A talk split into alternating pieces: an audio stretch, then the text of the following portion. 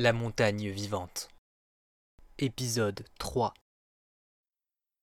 Inspecteur, je vous présente notre sergent infiltré. Il est notre espion parmi les fanatiques du mont Clovis. Afin de préserver sa couverture, vous ne l'appellerez que sous son nom de code. Infiltré, au rapport. Enchanté, inspecteur. J'ai surveillé et suivi les personnes que vous soupçonniez.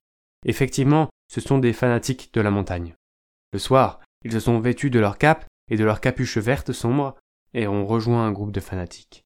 Grâce à vous, nous avons enfin pu les rejoindre dans leur réunion secrète sans être menés dans un piège. Enchanté, sergent infiltré. Content que nos informations aient pu vous aider. Avez-vous vu l'oracle rocheux? C'est le problème. Ils portent tous le même accoutrement et se passent les instructions de l'oracle par du bouche à oreille. Impossible de savoir qui a donné l'instruction originelle. Apparemment, ils ne font ça que depuis ce soir. C'est comme si on les avait prévenus qu'un infiltré serait là pour rechercher l'oracle rocheux. Hmm, Je vois. Au moins vous êtes parmi eux. À défaut de repérer l'oracle rocheux, nous aurons les mêmes informations qu'eux désormais. Exactement. Cela dit, une oratrice parmi eux ne portait pas l'accoutrement vert sombre et proférait des paroles à propos des émotions de la montagne. Elle se fait appeler l'éveillée. Si vous voulez, je peux vous indiquer où est-ce qu'elle vit pour que vous puissiez l'interroger. Merci infiltré. Inspecteur, j'attire votre attention sur un point. Elle ne doit pas le savoir. Mais vous ne pouvez pas l'arrêter tant que son implication n'a pas été avérée. Si elle n'est pas cet oracle rocheux, le véritable oracle pourrait mener les habitants vers une grosse révolte et provoquer des lourdes émeutes que nous préférons éviter. Contentez-vous d'obtenir de sa part des preuves et des informations. C'est bien noté. J'informe mon équipe et nous allons lui parler.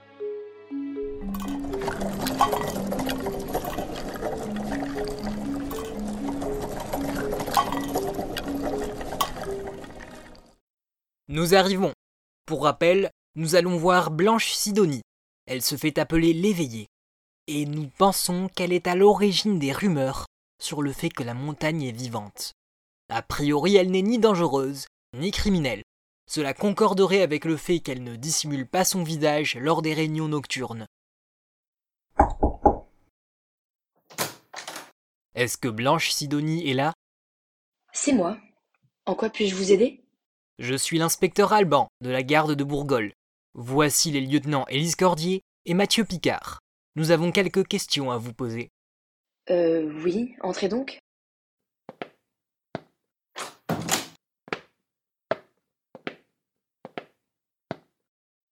Vous n'avez pas du tout l'air surprise. Vous vous attendiez à nous voir? Pour être honnête, je vous ai senti arriver. Vous nous avez senti arriver. Bref, venons-en au fait.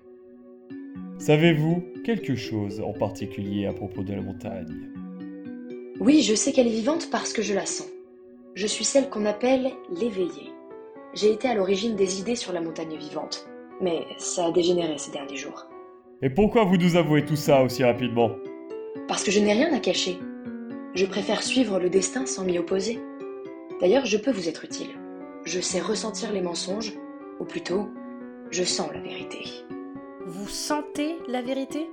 C'est difficile à croire, mais je ressens beaucoup de choses. C'est comme ça que j'ai senti une vie en la montagne. Je médite, et plus mon état d'inspiration est profond, plus je ressens des énergies lointaines. Je possède cette capacité depuis très longtemps, mais de là où je viens, il valait mieux la cacher. Ici au moins, on me respecte et on me protège pour ce don. En échange, j'essaie de me rendre utile. Actuellement, je sais que Monsieur Picard est dubitatif et que Madame Cordier ne me croit pas du tout. Eh bien, je crois que nous avons affaire à une médium Oui, je ne vous crois pas du tout. Qui va croire ça?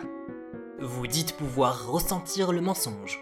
Si je vous dis que nous savons qui est l'oracle rocheux, est-ce la vérité ou un mensonge? Hmm, c'est un mensonge. Une chance sur deux. C'est un mensonge parce que vous ne savez absolument pas qui il est. Je sais que vous êtes en quête depuis plusieurs jours et que ça ne donne rien de concret. Vous, inspecteur, vous vous demandez même si ça ne serait pas moi. Je vous rassure, je ne fais pas partie de ceux que vous appelez les fanatiques de la montagne. Je participe seulement aux réunions nocturnes pour apaiser les tensions. Je sais d'ailleurs que vous voudriez m'arrêter sur le champ, mais que vous vous empêchez de le faire. Du moins, pour l'instant. Très intéressant. C'est vrai. Et ça ne vous fait pas peur? Comme je vous le disais, Je préfère gagner du temps et suivre le destin sans m'y opposer. C'est ce qui fait en partie mon pouvoir. Je veux bien admettre la vérité de votre pouvoir, mais est-ce que vous vous rendez compte des conséquences d'avoir propagé l'idée que la montagne était vivante? Oui, je m'en rends compte, et j'en suis navré. Mais je n'ai fait que partager des paroles sur la douleur que je ressentais en la montagne. Je n'ai pas encouragé ni participé à aucun acte de vandalisme, ni aucun crime. Quand quelqu'un commet un meurtre, c'est lui le meurtrier, peu importe la personne dont il a extrapolé le message. Malgré tout, j'ai un regret et un poids par rapport à tout ça. C'est pourquoi si je peux vous aider, je serais ravi de le faire. Très bien, nous devons nous concerter.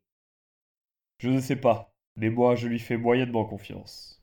Elle a avoué être à l'origine de l'idéologie de la montagne vivante. Euh, Elle est la personne la plus susceptible d'être l'oracle rocheux. En réalité, je ne crois pas. Elle semble trop naïve et balance bien trop rapidement ses informations. D'ailleurs, elle ne correspond pas du tout au profil attendu. Je veux bien la croire, mais est-ce qu'on va vraiment se trimballer un pilier de la rébellion pour la montagne?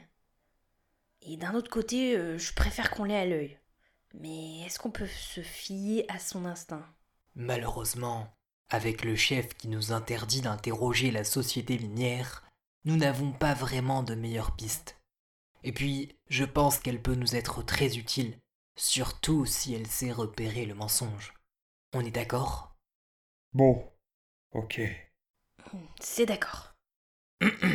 Après concertation, nous acceptons votre aide et nous vous proposons de nous accompagner durant notre enquête. Mais nous ne vous tiendrons pas au courant de tous les éléments de l'affaire. Vous devez rester près de nous et ne rien faire de préjudiciable. Nous vous gardons à l'œil, c'est compris? C'est compris. Enchanté de pouvoir vous aider.